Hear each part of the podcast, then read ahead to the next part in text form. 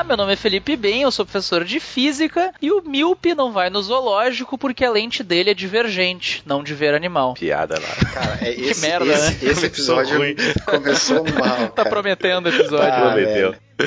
Olá, meu nome é Vinícius, sou professor de Química e a regra mais importante da disciplina mais legal de todas é jamais lamba a colher.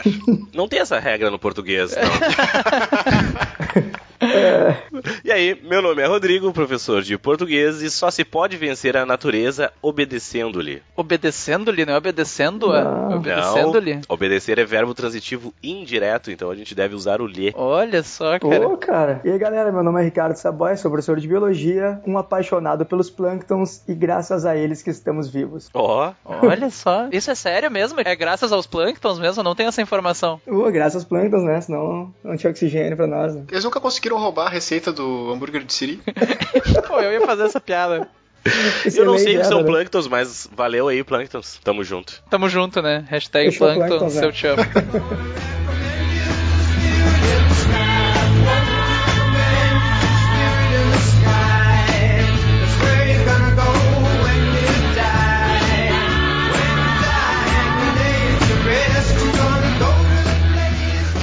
pessoas, então hoje nós estamos debutando o nosso 15º episódio, então nós estamos dando continuidade aos episódios sobre Enem. Já falamos então sobre a prova de redação, sobre a prova de ciências humanas, a prova de linguagens e hoje então falaremos sobre a prova de ciências da natureza. Para falar de ciências da natureza, então hoje temos três convidados, né? Pela primeira vez temos três convidados e somente eu apresentando. Uhul! Então vamos lá. Hoje eu tô sozinho aí, vou ser o único apresentador. Então para falar da- mais das questões da parte de física, né, da faceta física da prova, Do lado direito. nosso estrela, a nossa estrela do Vestcast, professor Felipe Bem, bem-vindo aí ao nosso convidado, professor Felipe Bem. para Olá. falar do lado mais químico da coisa, né, o nosso querido professor Vinícius Milan, que vai aquele cara que Ueba. sempre divide tudo, né? Então ele vai falar da prova, ele vai Dividir fazer uma para conquistar. ele vai dividir e vai falar. Bem-vindo, Vini, né? Nossa, nosso 15 episódio. E pra falar da prova de biologia, eu trouxe um cara aqui, o cara é muito foda, é o Ricardo Saboia. Ele é formado em biologia.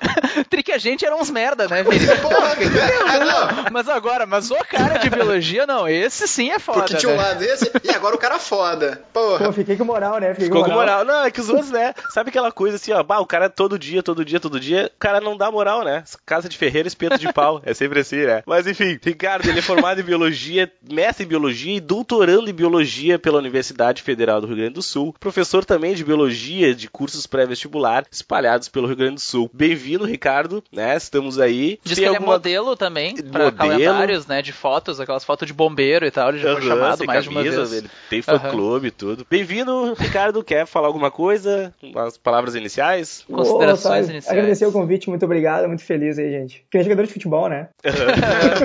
Tô aqui, né, fazer tudo que o professor fazer tudo que o mandar. professor mandar e Conquistar os graças seus a pontos, Deus. né? também.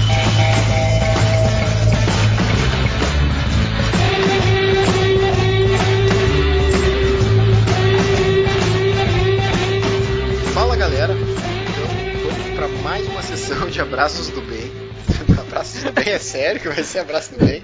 Eu fui Sim, falando é. e fui realizando assim. É, Isso, abraços a gente do vai bem. manter esse, é sério, pois é, a gente vai manter esse nome assim. A gente vai Vamos, manter vamos. esse nome. Sim, já é o do bem. quinto episódio que a gente tá falando de frases do bem. Vai ficar agora. Então, eu queria mandar um abraço pra Fernanda, Fernanda Vidal, que me pediu um abraço, foi minha aluna no passado, esse ano, fica aí, então um abraço, um abraço Fernanda. Eu não Abraço, sou muito bom Fernanda. em desenvolver esses abraços, então Não, um mas é abraço do mesmo. bem, que não é só do bem.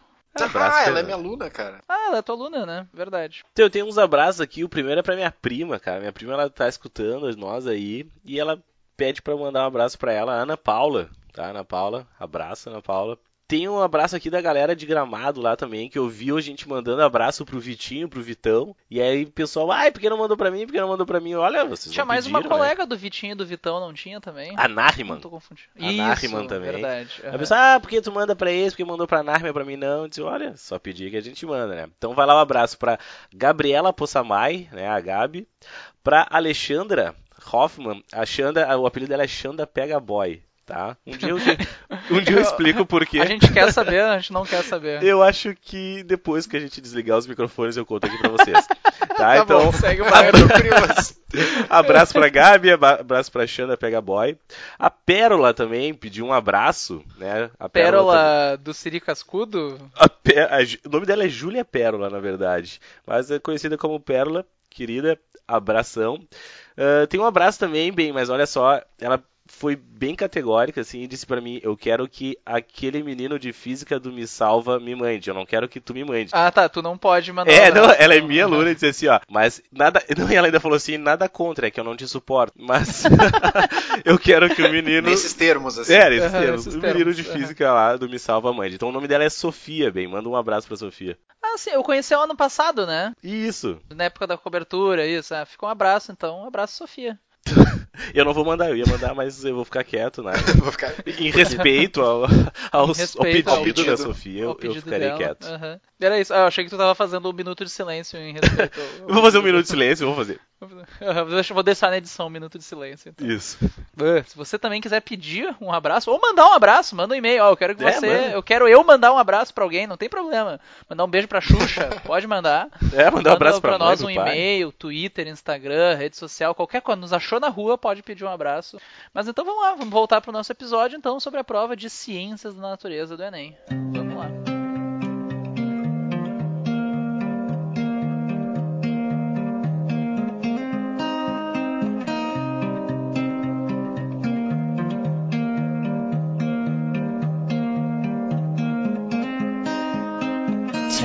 Up and down the floor. Primeira pergunta, então, né? Vamos dividir a prova. né, Vini?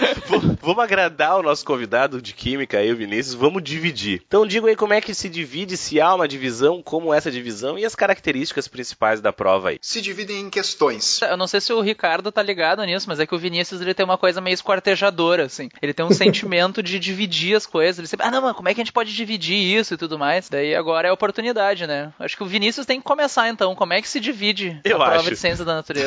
Dá-lhe, Bom, então Brilha. vou brilhar agora, vou poder falar que de fato a prova se divide. Porra. Olha só. Finalmente. Finalmente. Não, mas olha só, falando sério, a prova de ciência da natureza, acho que ao contrário das outras, ela de fato é a que está mais uh, separada, as disciplinas aparecem mais separadas, assim. De fato, tem questões que são claramente de física, claramente de química e claramente de biologia. Isso é tão, isso fica mais claro até se tu olhar a matriz de referência, porque na própria matriz de referência competência do Enem, que tu vai olhar, vão ter competências para cada uma das disciplinas. Então vai ter uma competência que é só para química. São oito competências, se eu não me engano. As três últimas são especificamente uma para física, uma para química e depois uma para biologia. Isso. As outras competências elas abordam assuntos interdisciplinares, porque sim, de fato existem assuntos interdisciplinares, né? Digamos assim, a ciência ela não está preocupada com as divisões humanas que foram feitas, né? Olha só que profundo isso, Existem cara. assuntos que é, são intrinsecamente interdisciplinar. Então então, de fato, a gente poderia classificar ela com uma questão que envolve biologia e química e tal. Mas grande parte da prova, sim, acredito que dá para separar bem numa caixinha de química, numa caixinha de física e numa de biologia. Não sei o que vocês acham ou tem para acrescentar nesse ponto. Em aí, números, assim, em números, a gente pode dizer que em números são 45 questões, a gente pode dividir 15 para cada ou não? Em Como média, média sim. Varia um pouquinho de ano para ano. Ano passado, se não me engano, acho que teve mais de biologia, mas em média fica bem direitinho, assim. É mais ou menos 15 para biologia, 15 para química, 15 para física, assim, é bem bonitinho. Eu fiz um, eu fiz um levantamento da prova do ano passado, de 2016 aqui, gente, e a gente teve 16 questões de biologia, que era oh, biologia falei. mesmo, e cinco questões que ficavam entre biologia e química, biologia e física. Mas mais então... para biologia, né, essas questões aí, né? é, o cara sempre é, puxa pro céu, né? Exato, Entre biologia e química, digamos que 90% era biologia e uns 10% é. poderia das 45 questões, 44 biologia, né? Uma de... E uma ali que podia ser física ou química ou biologia, Mas né? que mesmo assim tu poderia responder só com biologia. Só para separar, assim, eu acho que uma coisa que... Eu, eu, quando eu faço uma separação mais ou menos assim, eu tenho um grupo de questões que eu acabo dizendo que elas são de fato interdisciplinares, assim. Que é uma questão que vai envolver fontes de energia, porque uhum. ela pode uhum. fazer um questionamento tanto envolvendo física, química ou biologia, se de fato vai depender de qual fonte que ela está falando. E eu acho que vale pontuar que a pergunta em si normalmente vai ser uma pergunta ou de física, ou de química, ou de biologia. Mas esse é um assunto que, dependendo do ano, pode perguntar qualquer uma das três coisas. Assim, quando tu fala de fontes de energia, tu pode perguntar tanto o impacto ambiental quanto o funcionamento, enfim, daí tu pode puxar para qual lado, assim. Mas pelas habilidades do Enem, poderia estar tá dentro de qualquer disciplina. Isso. Uh, tem uma aqui, outro assunto que eu considero nessa mesma pegada seria a parte de eu poderia dizer química ambiental aqui, né, para puxar para mim, mas a parte de meio ambiente, então impacto. Química ambiental. Meio ambiente virou química ambiental, pois né? é, daqui a pouco ele vai inventar matemática química, sei lá. Matemática química. Prova de matemática tem muita química também, porra. Biologia cara. ambiental, é, bio, não, biologia química. É, porra. Tem aquela vai... biologia química.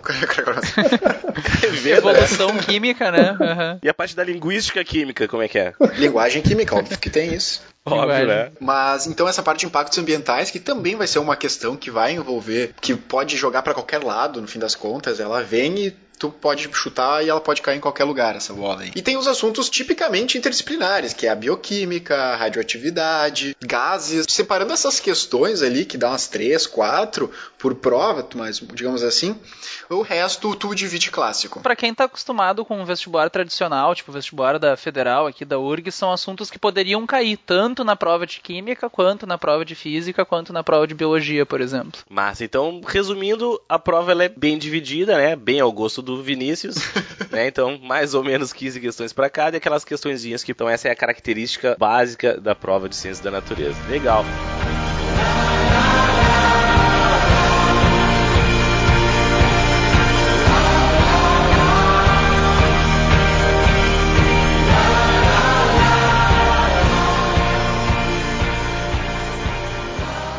Quanto a questões, assim, o que, que, que, que vocês têm, assim, aquelas questões mais frequentes, ou aquele assunto, aquela matéria, pra gurizada que tá estudando, assim, o que, que cai mais frequente em cada uma das áreas? Podemos começar, enfim, começamos com o Vini. O que, que cai de mais frequente, Vini, na parte, né, da química da prova? Eu vou dividir em assuntos, por mais que a... isso é uma coisa que eu acho que é importante. Pô, eu vou dividir, vou pegar esse terço aqui da prova e vou dividir, né, em mais pedaços. Tu vai dividir aí da tua parte? uh, não, é que assim, né, a ideia das competências e habilidades não apareceria então os assuntos, né? A gente não teria ideia de assuntos, ah, vai cair estequiometria, vai cair ligações. Só que, pelo menos na parte de química, a prova ela meio que falha na hora de cobrar competências e habilidades. Na parte de biologia e física acontece alguma coisa parecida? Hum, não, eu não entendi, na verdade, o que tipo, que tu... não, eu não entendi a tua pergunta, Repete na verdade. a pergunta. não, que tipo assim, a prova de química, no fim das contas, ela vai abordar um conteúdo como se fosse um vestibular normal, assim. Ela não vai abordar uma competência, uma habilidade, porque eles não conseguem fazer isso. A prova de química, especialmente, ela é uma prova que é onde o cara ou tu vai ter que ler interpretar, uma questão de interpretação, digamos assim, né? Ou tu vai aplicar algum conceito. Ou seja, através de um cálculo e foda-se. É esse assunto, esse é o conceito e. É, eu acho que nos últimos anos dá pra notar uma tendência também na prova, na parte de física, de cada vez mais próxima de um vestibular tradicional, assim. As questões estão cada vez, talvez, mais objetivas. Não sei Pode como ser. é que é em biologia isso. Eu, eu acho, eu acho também, eu sempre falo assim pra galera que a gente costumava falar antes, ou sempre ouvi falar que, ah, o Enem tu interpreta, né, tu não decora, mas, cara, prova de biologia não tem como tu fazer ela fugindo do padrão tradicional de vestibular, tu vai ter que de decorar coisas e e bater em cima de nomes, porque não tem aquelas questões de, ah, eu tô lendo aqui, tô interpretando e vou conseguir fazer. a galera tinha essa. Ah, a resposta é. tá no texto, né? Não, é, isso, é, isso não tem mais, né? Uhum. Não tem. E tá tem. cada vez menos, inclusive. Cada vez o menos. O pouco né? que tinha ainda tá diminuindo. Exato, exato, exatamente não são questões muito complexas na biologia. Né? Os, os, últimos Enems eles têm tido umas questões bem mais objetivas comparado, né, o que tinha naquelas provas de 2009 e tal. Não sei se para vocês também isso, né, mas eu tenho percebido questões um pouco mais, mais rápidas de serem resolvidas na biologia pelo menos. Em termos né? de conteúdo, assim, o que que você, o que que tu destacaria, Ricardo? Em termos de conteúdo, assim, o que que pode cair? O que, que mais cai? O que que mais recorrente, assim, nas provas de Enem? A pergunta que eu desvirtuei ali. Dá pra gente falar bem isso, sabe? Dá pra separar muito tranquilo, né? Eu tô aqui concordando muito com o Vinícius, né? Dá, dá para separar muito bem, né? A ecologia, por exemplo, é, é, é, o clássico do Enem. Né? Ecologia, levantamentos desde 2009 apontam a ecologia como o que mais tem caído sempre, sempre, sempre no Enem. Em torno de de todas as questões que caíram no Enem até hoje, tá, óbvio que não é meu esse dado, né? 20% das questões de biologia foram de ecologia. Então, tem que estudar muito a ecologia, porque ela é uma área gigantesca, né? Abrange muitas formas de questões. A gente chama, às vezes, desde que a gente começou a, a estudar e falar do Enem, a gente começou a, chamar, às vezes, a ecologia de humanidades e ambiente, porque ela engloba tanto questões bem básicas mesmo de relações entre seres vivos, cadeias e teias alimentares, também incluindo questões de poluição ambiental, que pode vir também uma questão do teu cotidiano, uma questão de química, né? ela pode ser nesse caso um pouco relacionada, mas não vai fugir da biologia clássica, né? Tem que ter um conhecimento muito bom sobre isso também. A biotecnologia é um assunto que tem crescido muito, é sempre a minha aposta. Genética, cara. Uma coisa legal sobre a genética, que vale a pena a gente comentar, é que antigamente no Enem só caía a primeira lei de Mendel, né? E a galera não estudava a segunda lei de Mendel. E, e olhe lá quando caía. Mendel é aquele das ervilhas, né? Exato, exato. E agora, ah. ano passado já caiu uma questão de sistemas sanguíneos. Então, questões que não eram recorrentes, que começaram a cair, que são questões muito semelhantes com os vestibulares. Então, eu acho que tá ocorrendo na biologia uma tendência à prova chegar próxima. Em geral, né? da prova de ciências da natureza, uma vestibularização, assim. As questões estão ficando uhum. cada vez mais parecidas com o vestibular tradicional. E os alunos, pelo menos todos os alunos que eu comentei, eles têm achado isso bom, assim, na verdade. Então isso não é uma coisa ruim, né? É uma coisa que as perguntas estão ficando mais objetivas. E eu acho que uma das principais dificuldades que os alunos encontram, principalmente na parte de ciências da natureza, é entender o que merda que a questão quer saber. E isso é uma coisa que tá ficando mais fácil, né? Entender a pergunta, pelo menos. É que, na verdade, essa, é, os alunos, eles são treinados na escola, né? A dividir, como o Vinícius gosta, as matérias, a dividir e ser dessa forma mais, uh, mais vestibular, tradicional, como a gente diz, ou de uma forma mais conteudista, né? Então, quando a prova do Enem é totalmente diferente do que a gente vê no colégio, né? Então, não é que fica mais fácil ou mais difícil, é que fica mais, como é que eu vou dizer? Próximo na, na zona de que conforto. ele tá familiarizado, é, né? Isso, exato, zona de conforto. Na, na zona de conforto do aluno.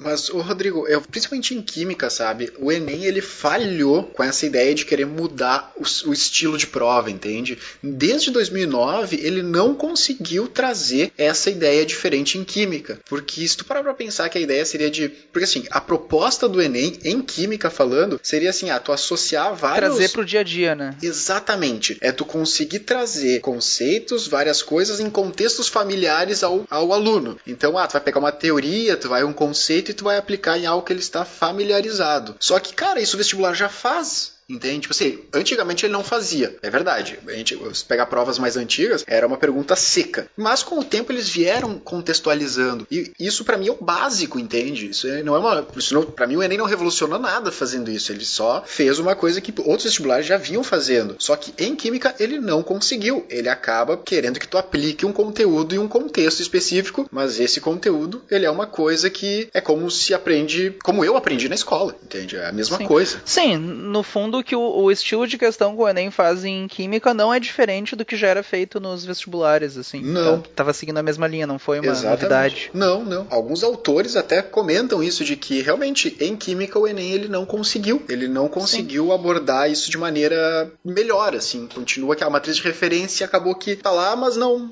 não é muito usado. É, assim. Eu não sei até que ponto isso quer dizer que o Enem falhou ou que as provas já estavam melhores, digamos assim, né? É, não, que é português, que por exemplo, proposta. que a gente comentou no episódio de linguagens, o estilo de questão de vestibular tradicional é completamente. Agora o Rodrigo me corrige se eu estiver errado, mas pelo que a gente viu é completamente diferente, né? Completamente uh, O vestibular tradicional quer saber, sei lá, onde é que vai a crase, o Enem não tá nem aí para isso. Mas realmente, em física, química e biologia, as perguntas em si não ficaram tão diferentes, né? Embora talvez um contexto e tal, a pergunta em si não mudou tanto.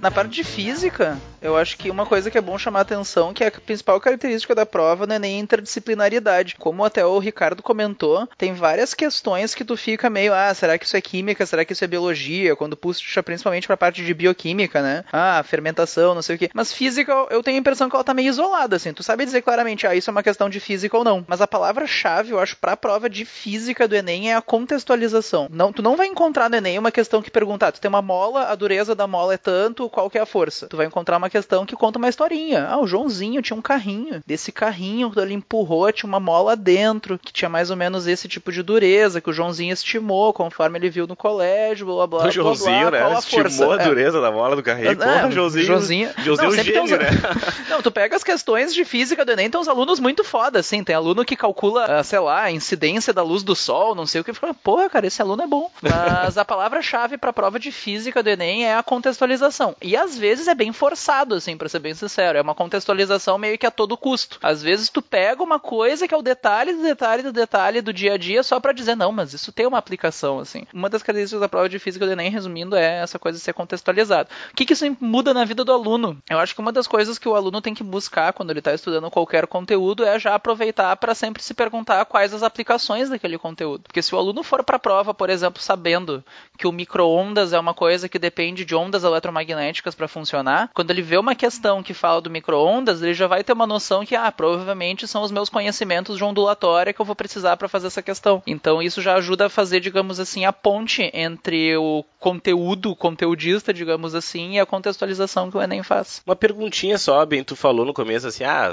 parte de física aqui a gente né, é bem mais isolada, a gente consegue saber uhum. que é uma uhum. questão de física, mas pensando em toda a ideologia do Enem, toda a matriz de referência e toda a ideia por trás do Enem, né? Eu não estou nem analisando uhum. provas, mas a ideia por trás do Enem, uh, pensando assim, o aluno precisa saber, tipo, vai pegar uma questão, ele precisa saber que ela é de química ou ela é de física, ele é, é, um, é um pré-requisito para ele responder aquela questão, ou ele conseguiria fazer a partir de um conhecimento que não necessariamente ele saiba qual é? Às vezes, depende da questão, cara. É uma boa pergunta até. Tem questões que são questões que eu gosto de classificar como bom senso, sendo bem sincero. Pro aluno, seria uma coisa que, ah, tu não vai usar uma fórmula para resolver isso aqui. Acho que é o que a pessoa quer ouvir, né? Então não seria uma coisa que tu pensa, ah, eu preciso saber que isso é uma pergunta de física para responder. Às vezes é uma questão que pergunta, sei lá, sobre uma geladeira. Não precisa pensar, ah, isso é física, isso é química. Às vezes é realmente uma questão mais de bom senso, assim. Mas claro, ajuda na hora da prova se tu identifica mais ou menos, normalmente pro aluno, assim, ah, tá, isso é uma questão de física, a pessoa pode tentar ficando buscar na cabeça dela, né? É, exato. Então, não que tu precise, mas,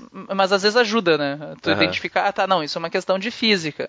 Tá, o que que em física eu vi que tinha a ver com isso, assim? Às vezes ajuda a pessoa a correr atrás da resposta. Facilita organizar o pensamento do aluno, parece, isso, né? Uhum. Isso. Até na hora de resolver, na, na hora de escolher quais questões ele vai fazer primeiro, mas depois a gente fala um pouquinho mais sobre isso. Sobre assuntos certo. específicos, bem, o que, que são os mais ah, assim, recorrentes? assuntos. Tem um levantamento, eu todo ano eu conto as questões, eu tenho uma planilha do Excel aqui com isso.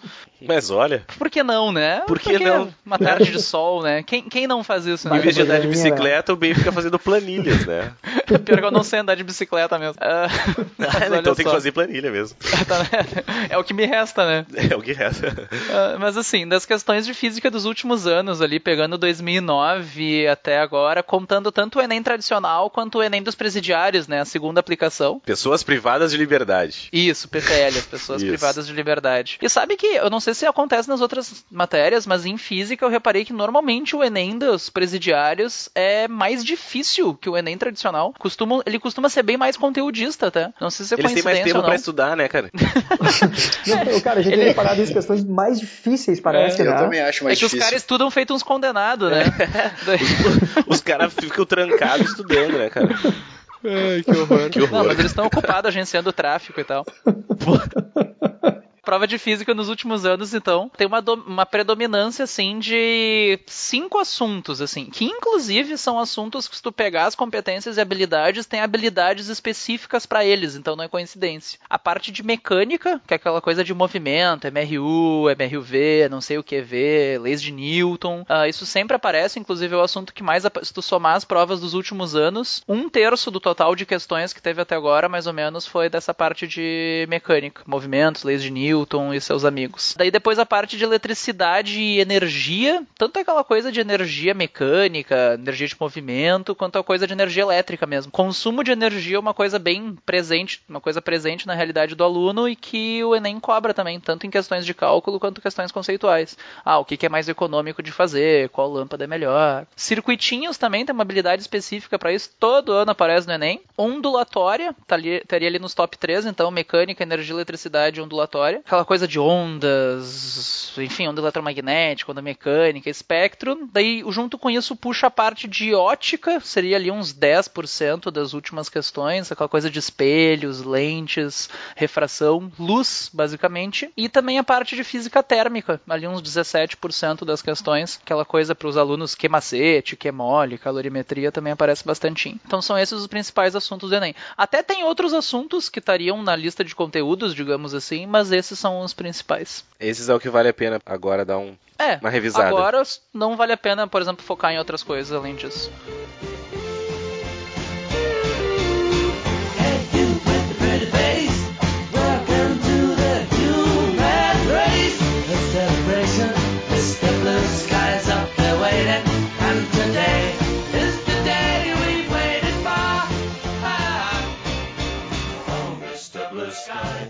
Então, a, a, na parte de química ali, fala para nós assim aqueles conteúdos que mais caem. Bom, tem como destaque de conteúdo fácil que geralmente aparece alguma coisa envolvendo química orgânica, principalmente a parte de funções orgânicas, que é uma questão de basicamente tu identificar qual é a função, assim, é, tu identificar a função orgânica que a questão está pedindo é 90% da questão feita. Geralmente é uma questão simples. Claro, dá para complicar, mas geralmente ela vem, ela vem uma questão fácil. Vai ser aquela questão de decoreba, assim, basicamente. Ah, o cara decorou os nomes das funções orgânicas, querendo ou não. Orgânica é mais ou menos isso, assim. Pode que é uma coisa de nomenclatura e tal. E o que eles, quando envolve reações, que seria um assunto mais complicado, é muito mais uma questão de tu identificar, de tu interpretar o processo do que de fato tu trazer um conhecimento, assim. Então eles vão te dar uma reação acontecendo um processo e eles vão te pedir embaixo, assim, ah, mas isso aqui acontece o quê? Pode ser uma coisa que não vai complicar a tua vida, que é um assunto que a galera não, não gosta muito. Tem uma habilidade que fala sobre energia, especificamente, então as transformações químicas e energia envolvida nos processos. Então acaba que termoquímica é uma questão que aparece. Eu também tenho essa tabela no Excel, então eu tenho a, mesma, a mesma separação. assim. Termoquímica é, uma, é um assunto que aparece bastante, o que envolve entalpia, delta H. Tem aquela disciplina que todos amamos odiar, que é a estequiometria. Sempre tem uma, uma questão de cálculo que vai envolver envolver estequiometria e soluções, podem ser questões separadas, pode ser na mesma questão, tá? Que é a famosa regra de três que tu vai precisar para resolver. Então não tem como fugir, vai ter essa questão. O bom é que geralmente é uma questão que é considerada difícil, então é aquele, aquele esquema de acertar as faces e tal. Por Sabe último, que eu acho que vale comentar que o pessoal tem um trauma com estequiometria, mas chega na hora de fazer drink, caipirinha, todo mundo todo sabe, sabe, a proporção de limão para açúcar, para vodka. Agora troca isso por carbono e hidrogênio, o pessoal buga. Ah, não, é o dobro de carbono, vai agora. Quanto de hidrogênio? É impressionante isso, cara. o pior é que eu dou aula, eu, uso uma receita de, de amarula caseiro pra explicar. Pô, me passa essa receita, cara. Ah, fica uma merda, não recomendo. não é, recomendo. Tá. Não recomendo. Um outro último assunto, assim, para destacar, que eu acho que é muito importante, é, é ligações químicas. Uh, principalmente envolvendo as interações entre moléculas, as intermoleculares, ligação de hidrogênio, uh, de polo de polo, de polo reduzido, muito mais para esse lado, e a questão de solubilidade, então moléculas polares, apolares, são assuntos que aparecem bastante, porque isso pode envolver tanto a química inorgânica, que é onde se estuda especificamente as ligações, como com química orgânica. E isso é um assunto que pode envolver muito biologia. Então, quando envolve vitaminas, tu consegue aquela ideia dos hidrossolúveis, lipossolúveis, é um assunto que de fato eles conseguem contextualizar com outras disciplinas. Eu recomendaria esses, esses assuntos como os top, assim, para te ver agora nos últimos momentos, assim. Tem outros, é claro, né? Uh, eletroquímica é um assunto que aparece bastante também, equilíbrio químico, mas aí também algum ano cai, outro não cai, aí depende um pouco, assim. Mas fica rodando ao redor desses aí que não tem muito erro, assim. Vai cair alguma coisa que envolve pH, uh, acidez e basicidade, sempre aparece também, certo? Certo tranquilo. Mais alguma, vocês, alguma coisa, uma, alguma aposta de vocês, assim, que vocês teriam, uma questãozinha que vale a pena dar uma, uma livre discorrida sobre? Eu não, eu não sei se eu, o nome de, eu não sei se eu cheguei a falar os, uns top 5, assim, da biologia antes, mas é, de repente, para ficar na gravação aí, no, nesse levantamento também das top 5 que mais caem na, na prova, nas questões de biologia, sempre. Top 5. É, as top 5 da biologia. Sempre assim, ó, em primeiro lugar, ecologia. Ela direto, cai muito. Todo ano tem ecologia, desde uma ecologia muito clássica, passando ali por cadeias alimentares, ciclos de energia, eh, relações ecológicas entre seres vivos, incluindo também poluição ambiental. Poluição ambiental tem aparecido em todos os últimos Enems também, desde aquecimento global, efeito estufa, chuvas ácidas. Eu acho que isso tem que ser muito estudado pela galera. Separo citologia e fisiologia humana também, questões por, quais são as organelas citoplasmáticas e quais são as funções dessas organelas, principalmente retículo endoplasmático rugoso é uma das que mais aparecem. Não sei porque o Enem ama retículo rugoso, cara. Sempre é, 90% é essa. Pois é. Esse cara é o retículo rugoso. por isso, sabe? É o vestido da Beyoncé aquele, não é? É, é. Não, e tem o livro, né, que aí dá pra relacionar com resistência ao álcool e tal. Talvez seja por isso, né, que eles ah, colocam sempre aí. Quanto mais retículo liso, mais a galera consegue beber sem ficar bêbado. Ó, aí, ó, fica ó, a dica, galera. Tenham retículos lisos. É. Não sei como é que se... Produzam muitos. Produzam, muitos aí, muito, você vai beber a Como é que na internet retículo liso, Mercado Livre. Pô, Mercado Livre acha Negro. tudo, né, cara? Mercadonego.com.br Não duvido, né? Um pacotinho de retículo. Tá, mas me explica aí, me explica aí, pra mim que sou um puta ignorante, o que, que seria isso? A gente produz isso aí? Cara, que assim, ó. Uma curiosidade. Eu não, eu não sei mesmo, é. Forte, né? Pois é. É que assim, todas as nossas células elas têm retículos lisos dentro dela, né? E ele tem uma função de degradar o álcool. E o que acontece é que tu tem uma quantidade normal de retículo liso porque tu não nasce bebendo, né? E conforme não? tu vai bebendo ao, ao, indo da tua em vida, cachoeirinha é o jeito, cara. Total, né? Tu vai forçando o teu organismo a ter que degradar mais álcool cada vez mais. Então tu vai produzindo cada vez mais retículo liso. E isso é um mecanismo de defesa do teu organismo, né? Então quanto mais tu tá bebendo, mais retículos lisos tu tá produzindo, portanto tu vai degradando o álcool mais rápido. Então tu vai tendo que beber cada vez mais, cada vez mais, cada vez mais para ter o mesmo efeito, né? Isso hum. para drogas mais. também, Esse né? é o conselho, então. Resumindo, é. foi isso que eu entendi. É. A galera Não, tem o, que beber o problema mais. é que às vezes o excesso de retículo liso, ele pode sobrecarregar a célula e mata a célula. E, e aí a galera, isso está relacionado com cirrose, né? Ah, então, vezes pode ter cirrose ah, por sim. um excesso de retículo liso dentro do teu organismo. Olha só. É sim, que veio de, de tu ter gumes, bebido né? demais antes. Não adianta, né, cara? O que importa é a dose, né? O cara é. tem que saber a quantidade. Até água mata. Exato. Até respirar. Entre o, entre o remédio e o veneno, a diferença é a dose, né? Exato. Aí eu acho que também, assim, ó, genética e biotecnologia. Acho que o Vinícius comentou de bioquímica, né? Eu tinha separado aqui também a bioquímica. E evolução. Evolução também é moderna. Evolução não aparecia muito, mas começou a aparecer nas últimas provinhas do Enem também. Olha só, biotecnologia seria aquela coisa de transgênicos, esse tipo de coisa. Transgênicos, células tronco, clonagem também. Lembra da Dolly, né? Clonagem. Ah, Cai sim. bastante também. A novela o clone. O clone. A parte de biotecnologia, eles também envolvem muitos processos industriais, é que a biotecnologia tu consegue dividir ela em cores, assim. Tu pode ter biotecnologia vermelha, branca, verde, cada um estuda uma área, assim. E aí, quando eles puxam um pouco de processos industriais, até caiu uma questão recentemente que era o processo de fermentação. Isso é típico de, de um, da biotecnologia, de estudar processos industriais, assim. Então, é um assunto que esse é um dos assuntos também que acabam, tipo assim, ah, isso é biologia ou isso é química, né? É, é uma fusão das duas, assim.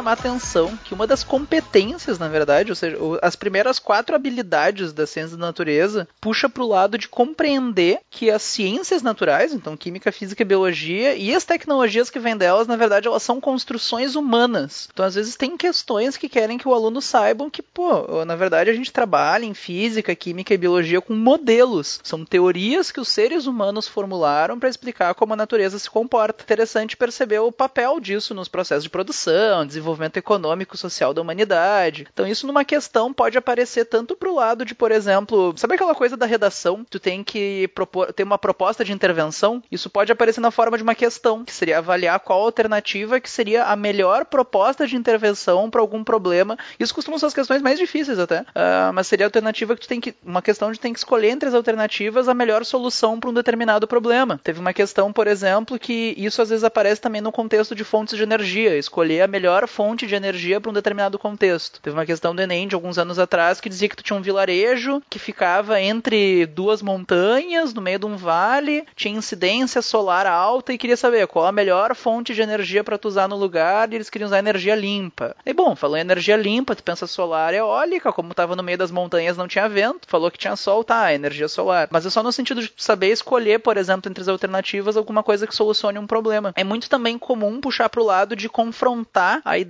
de uma concepção, o senso comum com conhecimentos das ciências naturais. Então, por exemplo, a questão vai pegar aqueles termos que a gente fala errado no dia a dia, digamos assim, e querer que tu compare ele com o conceito científico para aquilo. Por exemplo, em física, sei lá, diferença entre calor e temperatura, esse tipo de coisa. Então, a dica que eu dou pro aluno é tentar prestar atenção quando o professor fala: "Ah, isso aqui no dia a dia a gente fala errado. Isso aqui na verdade não é calor, isso aqui é tal coisa". Presta atenção nesse tipo de termo que o ENEM pode puxar para esse lado também. Esse negócio que tu falou da proposta de intervenção, bem, a gente a gente tem as competências e as habilidades de cada prova, né? De cada área uhum, do conhecimento. Uhum. Mas a gente tem aqueles cinco eixos cognitivos, né? Aqueles cinco eixos cognitivos que são comuns sim, a todas as áreas. Que regem toda a prova. Sim, sim. Seria o quinto eixo, eu acho, né? Exatamente. Esse de elaborar propostas é o quinto eixo, né? Que ele é comum a todas as áreas de conhecimento, né? Então é, não os é eixos só na seriam redação, basicamente né? regras que eles usam para montar as habilidades, de certa Exato. forma, né? É, Todas tu... as habilidades estão associadas com essas seria regras básicas. Seria o, o dominar linguagens, compreender fenômenos, enfrentar situações problema,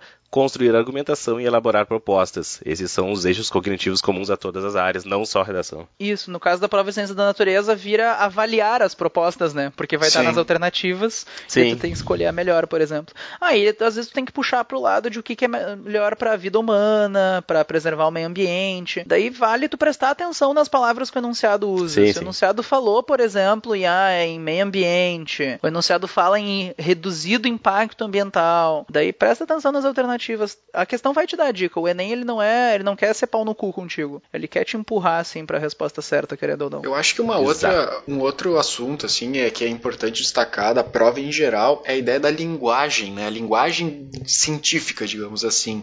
Cada uma das, das disciplinas ela vai ter uma linguagem própria.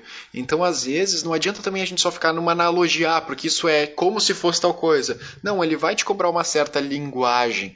Por exemplo, na química, o exemplo mais óbvio seria, por exemplo, tem que saber os símbolos da, dos elementos, tem que saber o que, que é uma, uma equação química, porque é, é, como a linguagem se apresenta. E isso também pode aparecer, aparecer como um texto, como um gráfico, uma tabela. Uh, tem várias, vários pequenos detalhes que podem aparecer como uma linguagem científica. E isso parte do princípio que o aluno tem que saber o que, que a questão aborda. Assim.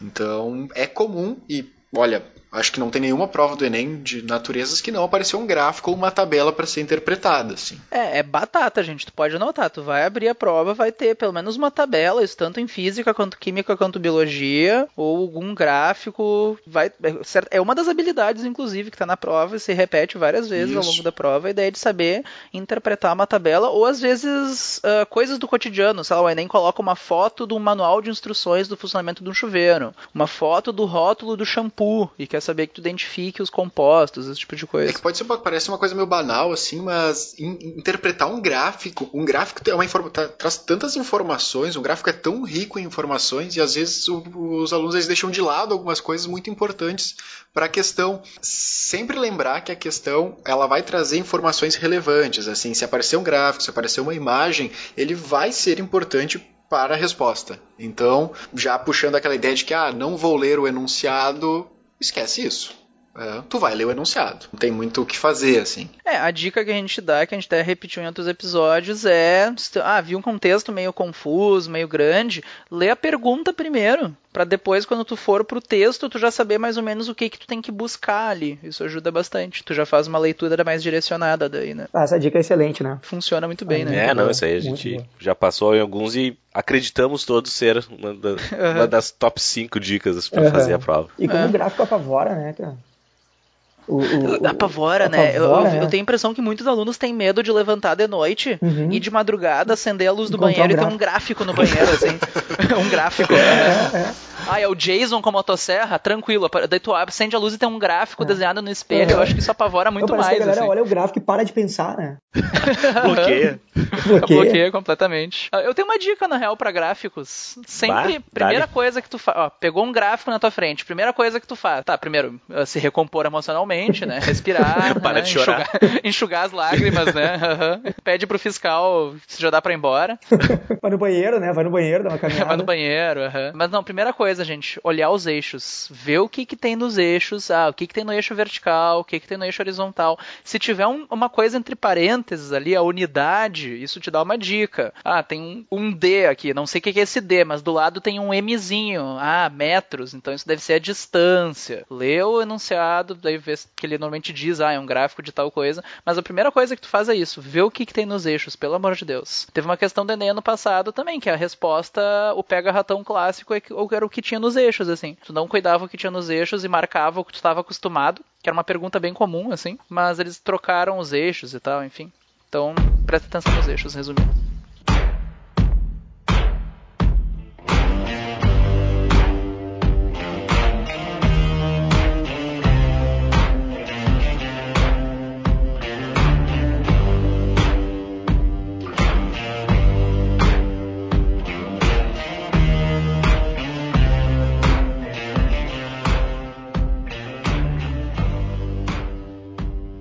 Comentou um assunto assim que eu sempre falo, pelo amor de Deus, olha as unidades, criatura, olha as unidades. Às vezes tu não lembra da fórmula, porque em química tem um assunto que é soluções, que tem como tu resolver por regra de três, mas às vezes tem um, fórmulas que facilitam tua vida, né? E olha a unidade, porque a unidade ela é o spoiler da fórmula. Pela unidade, uhum. tu pode relembrar como é que é a fórmula. Então, nunca, nunca, nunca um número vai vir sem unidade. Importantíssimo prestar atenção nisso. Vocês aparece lá no enunciado, vazão. Ah, não sei o que é vazão, mas dentro diz ali, vazão, abre parênteses, litros por minuto, fecha parênteses. Bom, é quantos litros de água tá passando por minuto. tu vai ter que achar quantos litros, achar quantos minutos, dividir um pelo outro, para ficar em litros por minuto. Então, as unidades são tuas amigas, tá, gente? Eu sei que muitos, muita pessoa que deve estar ouvindo tem aquele trauma de Muita gente vai concordar comigo nesse momento no ônibus, falando sim sozinho, mas Correndo uma que lágrima. já ganhou errado, é, já ganhou algum errado numa prova do colégio, que a professora colocou um X ali, porque não colocou a unidade na resposta. Fez toda a conta, e tu pôs dois. Faltou e a professora escreveu do lado, unidade. dois do quê? Dois hipopótamos? não, era dois metros. E assim vai. Que ah, velho, isso é, muita gente tem um certo trauma. Ah, não, muita gente tem um trauma com unidades, mas na hora da prova elas são tuas amigas, porque vai estar tá escrito ali nas alternativas a unidade que ele quer que tu chegue. Exatamente. Então, lê, olha para a alternativa. Se tem uns numerozinhos em metros, não é um tempo que tu tem que descobrir, né? E assim vai. Então, as unidades são tuas amigas, é uma boa dica também. Eu não sei se em biologia tem alguma coisa assim nesse sentido que tu possa olhar que te ajuda, algum truquezinho sujo assim. Cara, não, não, não, é, não, não, não tem muito, né? A gente não trabalha muito com unidades, né? É, biologia tem que saber a matéria que... mesmo, né? é, biologia não tem essas falcatruas é, aí, não, a gente é, saber, estuda, né? a gente sabe. acho que no máximo questões de pirâmide ecológica, assim, tu, tu, que aí tem algumas unidades, né? De biomassa, por espaço, alguma coisa assim mas não, não são muito frequentes, não. Sim, mas sem ser unidades, assim, tem alguma coisa, por exemplo, que entrega algum, algum tipo de questão de biologia, ah, que se ele citar tal coisa, isso me entrega qual que é a resposta, osmose, alguma coisa cara. nessa linha. Se, ó, se aparecer a palavra osmose, tu pode marcar que essa é a resposta. Ah, clássico, né? Não, clássico. não tem assim. Isso, não, pior que isso é verdade, né? Isso, que é isso é osmose, né? É sempre assim. O cara nem lê pergunta, tem nas opções de osmose e marca Não, não precisa, cara, vai ser osmose a resposta. Assim, ó, não existe uma osmose. questão que tem osmose como opção que não é ela a resposta. Questão não, 49, gabarito letra C. Pode confiar. A gente tem assim, geralmente nas provas assim tem aquela a, a, a, linguagem dos enunciados, né? E volta e meia tem aqueles enunciados que meio que se repetem, assim, quando ele fala aquela palavrinha, a gente uhum. já dá uma certa dica para algumas questões. Na, na prova de linguagens tem muito isso, pelo que eu entendi, na, na, dos guri ali também tem. Na parte de biologia não tem nada, assim, aquela palavrinha, ah, se eles perguntar isso, eles querem saber tal coisa, aquela questãozinha mais clássica, assim, não lembra de nada? Cara, o, o mais clássico, assim, que eu sempre recomendo é numa questão mais de biotecnologia. Até ano passado caiu uma questão que, na verdade, não é sempre recorrente desse sentido, mas aconteceu de que a galera não precisava saber do que, que ele estava falando. Ele falou sobre transgênico, tanto tinha que saber que era um transgênico. Só que ele falou melhoria da vida humana. E aí pega um ratão, um pega ratão, porque melhoria da vida humana, muitas vezes a galera acha que, pô, tô fazendo um transgênico, eu tô melhorando uma soja, por exemplo. Uhum. Mas, na verdade, não tá melhorando a soja pra soja ser uma soja melhor ou mais feliz, né? A gente tá melhorando ela para uma soja feliz.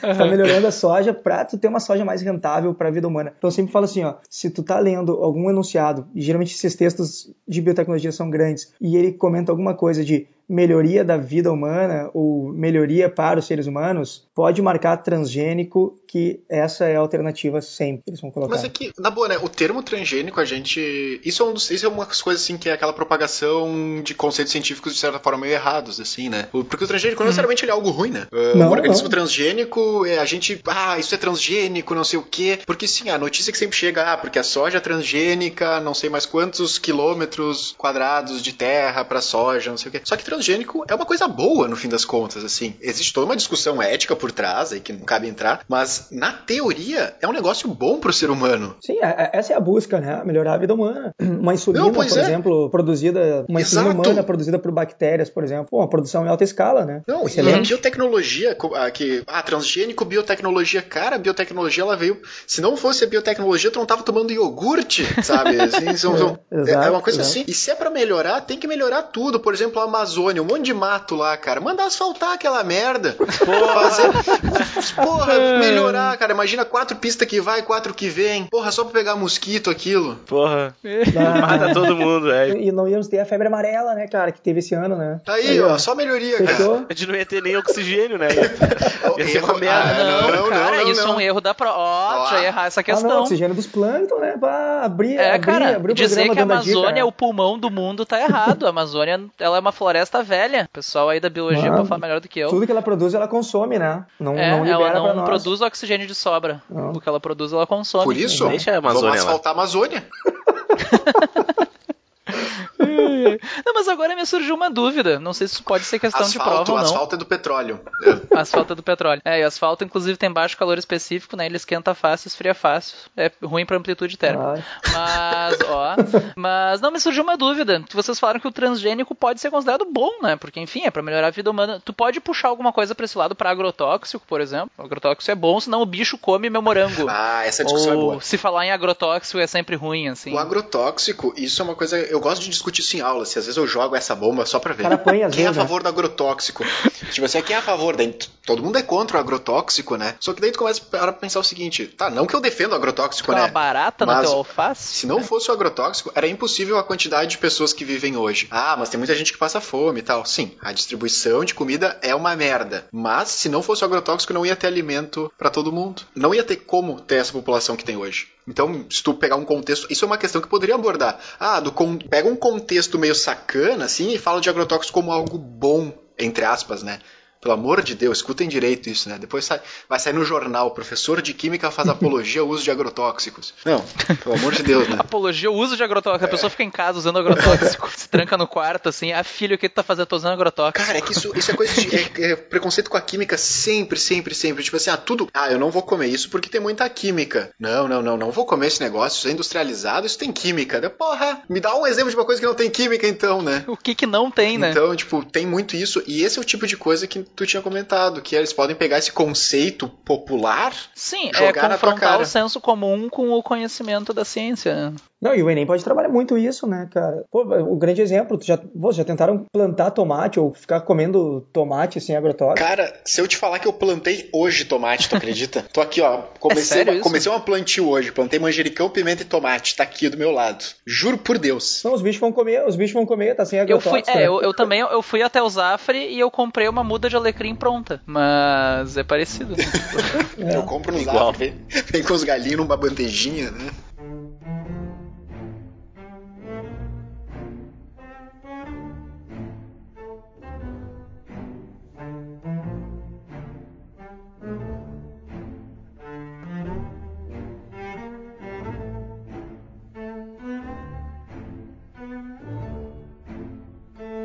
Mas, ô, Ricardo, é foda tomate, não me diz isso, cara. Não, tava, não, não, tava não. O que eu ia falar era bem o contrário, que eu ia concordar contigo. Eu ia falar que muitas vezes tu, tu, planta, tu planta, tudo bem, mas é difícil tu conseguir, cara. Eu já tentei plantar várias vezes e não vinga o meu tomate, ou quando ele começa a ficar grandinho, vem algum bicho e, e come ele. Putz, cara, eu vou, ah, então, vou, vou, trancar ele aqui dentro. Então, isso que eu tô dizendo, às vezes, o Equinito falou, o agrotóxico tem, tem que ver os dois lados, né, cara? Tem que ver os dois lados. A alta produtividade não tem como vir separado disso, né? Não tem como sustentar, né? E o Enem pode trabalhar isso em questões de poluição poluição ambiental se puxar para o lado da biologia, né? Porque, Sim, é, claro que também né? o agrotóxico também vai percolar no solo e vai acabar chegando num corpo d'água. E aí pode ter um, uma questão relacionada à poluição ambiental, né? É, é a ideia de entender as vantagens e desvantagens, exato, né? Exato. Na, nada é 100% a plasticidade bom. Do, né, do entendimento. E, e, essa questão que o Ricardo comentou de a, a, questão ambiental, ela é sempre muito presente, assim, então, e esse é um dos assuntos que são realmente interdisciplinares.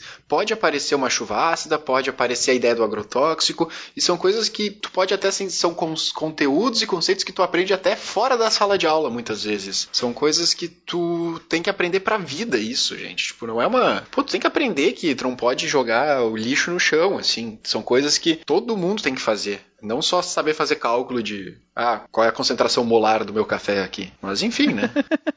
Sim. Ricardo, tem mais algum tema frequente que tu queria comentar, assim, que tu queria destacar? Não, não, são esses aí: ecologia, citologia, genética, bioquímica, evolução, biotecnologia. Eu, eu tenho a minha aposta só. Então tá, pessoal, então vamos ver agora as apostas de vocês, assim. O que, que vocês acreditam que vai cair certo? O Rodrigo tá muito. Ele faz a introdução e sai, né? É, tipo assim. Deixa no ar, né?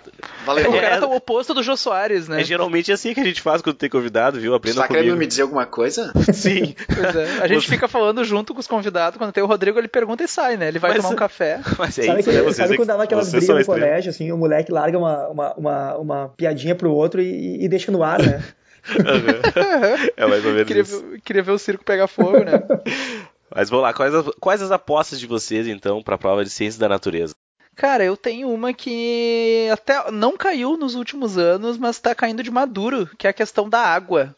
A água tem uma série de propriedades, assim. Ela é importante tanto para física, quanto química, quanto biologia. Pra vida, né? Pra vida, né? Literalmente, Literalmente. né? Pra vida. Uh, é um assunto. Aparece em vários pontos do Enem, assim. Já trabalharam com água em outras disciplinas, mas na prova de ciências da natureza eu sinto que faltou um pouco, assim. Existem várias propriedades da água, por exemplo, em física, a dilatação anômala da água, que o aluno pode dar uma olhada. Em química, as propriedades de polaridade, solvente. O Vinícius pode falar mais um uhum. pouco daqui a pouco, enfim. Pra biologia e tudo mais. E é uma coisa assim que eu acho que o aluno pode dar uma pesquisada. Propriedades da água.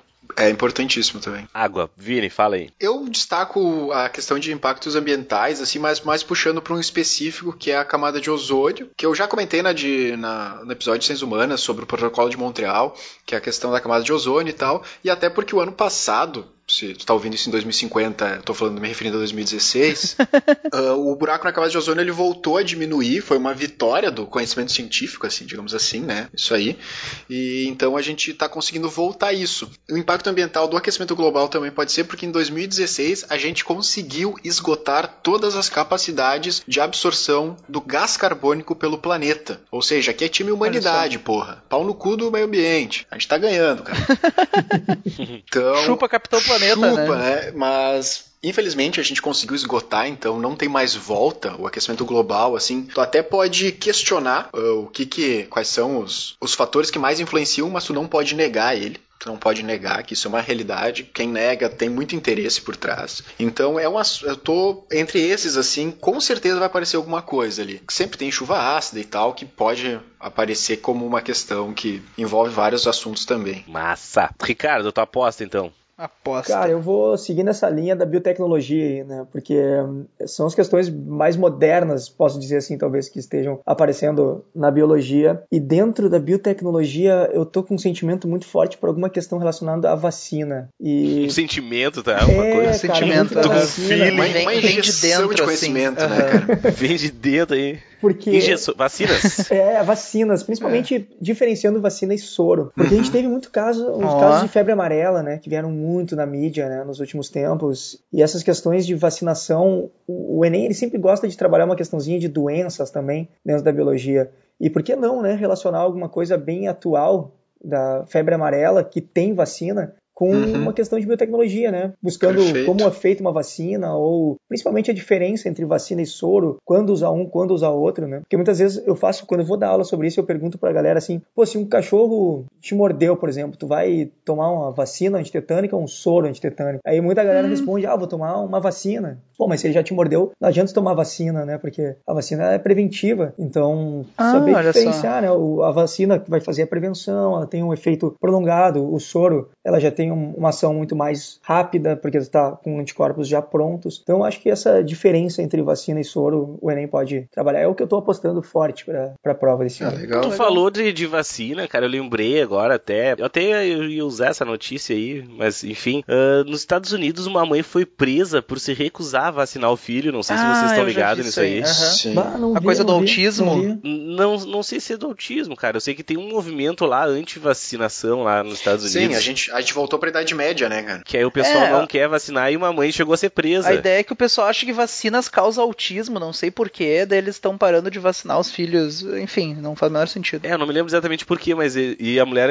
inclusive, foi presa lá nos Estados Unidos Sim. porque disse que não, não vou vacinar, não vou. Ah, tu não vai vacinar, tu vai ser presa, beleza, Sim. então me prende, mas eu não vou vacinar. É crime, é crime porque tu tá negando tu tá negando algo que é comprovado para a saúde. É, na verdade o que eu vi é que lá nos Estados Unidos tu pode, se tu não quiser vacinar teu filho, se a tua crença, ah, eu tenho determinada crença Sim. e a minha crença diz que eu não vou vacinar. Por lei, tu pode não vacinar. O que aconteceu é que é, a pai e a mãe se separaram. Sim. Daí a mãe não queria e o pai queria, né? Daí entraram lá em, em júdice lá e no fim o cara ganhou porque ele, ele queria e a mãe não. Sim, daí no fim ela tava descumprindo é, com a ordem judicial. Exatamente. E... É, pelo menos onde não me lembro qual é o estado, mas sei que no estado lá onde aconteceu isso, uh, se os dois estão de acordo, eles podem não vacinar o filho se não quiserem. Eu sei que é um caso bem Sim. delicado e é uma questão judicial bem complexa. Por exemplo, se o médico alegar que não, isso aqui tem que Sim, sabe, tu tem que fazer. Tem que tomar a vacina anti-rubéola. Tu, tu, tu, pai, não quiser, tu tem que assumir uma responsabilidade muito pesada, assim, por qualquer coisa e tal. Interessante. Até porque é uma, é uma forma de controle, né? Porque sim, sim. imagina se todo mundo parar de, de utilizar vacinas, né? Ah, ninguém mais vai se vacinar. Pô, tá bom que pode ter uma epidemia, um surto, alguma coisa. É, vai assim, dar uma né? merda, né? Ah. vai dar problema aí, né? É.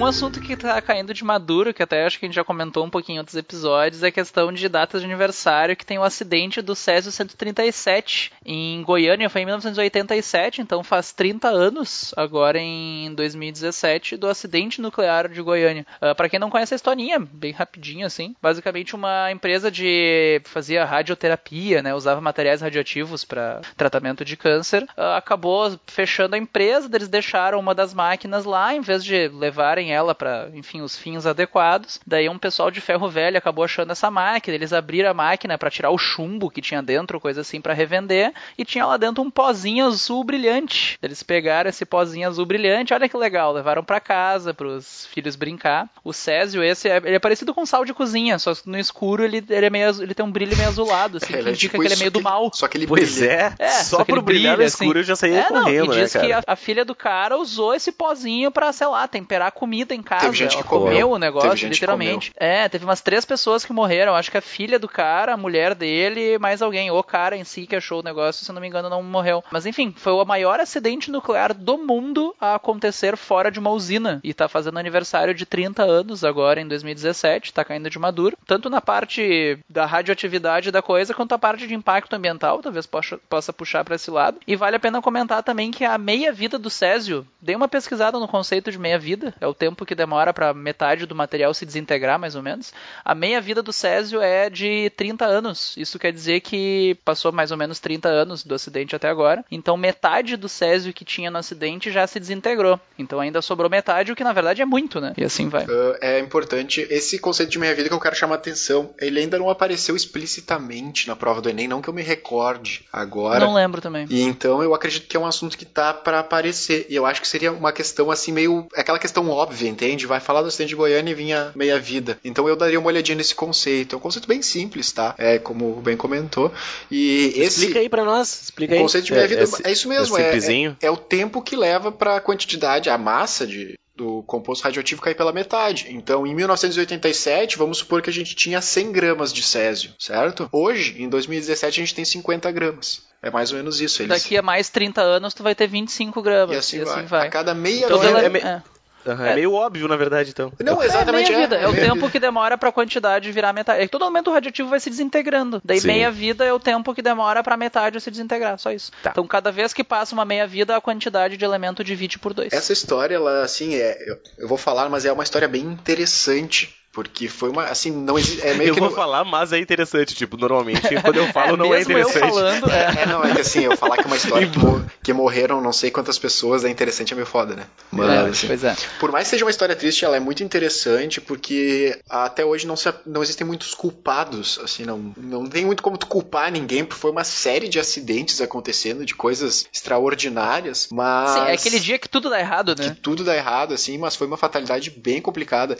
Imagina, em 1987, quem é que ia imaginar que em Goiânia ia ter Césio uh, na, na rua, assim, né? né? Uhum. Então, é, é, é, bem legal, assim, dar uma olhadinha na história também, porque pode ser um contexto de, de questão. É, e vale a pena chamar que quando tu tem esses acidentes, assim, com radiação, tu perde tudo. Tipo, ah, o cara, não tem, tipo, ah, vou voltar para casa buscar as fotos da minha família. Não, isso tá contaminado também. Tudo isso vai ser derrubado por uma, sei lá, vem uma escavadeira, daí eles soterraram metade do prédio, jogaram dentro de umas caixas de chumbo e é isso. Espera o elemento radioativo, deixa ele lá dentro por milhares de anos para ele se decompor. Não tem o que fazer com essas coisas. Tu literalmente perde tudo. Teve uma criança que morreu, ela teve que ser enterrada num caixão de chumbo, porque senão ela contamina o ambiente em volta e tudo mais. Então é, é literalmente é um, uma coisa bem complicada.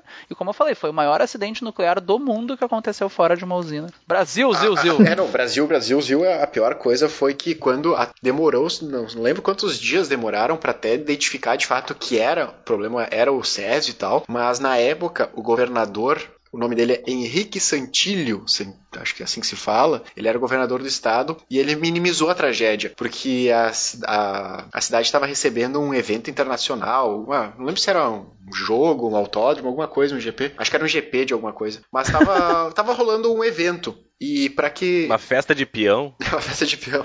Mas ia rolar algum evento e para ele não perder dinheiro, ele meio que abafou o caso. Então mais pessoas foram contaminadas. Então, e, se fosse para culpar, assim, ele é um que daria para dar uma culpa. tá na lista, tá na assim, lista. Né? Bota Mas, dele. Tu falou Brasil, Zil, Zil. Em 1977 ele era governador, governador e alguns anos depois ele virou ministro da saúde. Olha, Olha só, né? Gabarito. Isso que é Brasil, né, gente? Mais alguma aposta? Uma aposta que, na verdade, era pro ano passado. A gente, todo mundo acreditou que ia acontecer essa questão, mas como não caiu, pode ser que esse ano eles venham, que é o desastre de Mariana, né? Que foi uma coisa, assim, gigantesca, uma catástrofe mesmo. Aí tem culpados, né? Aí a gente não precisa falar muito.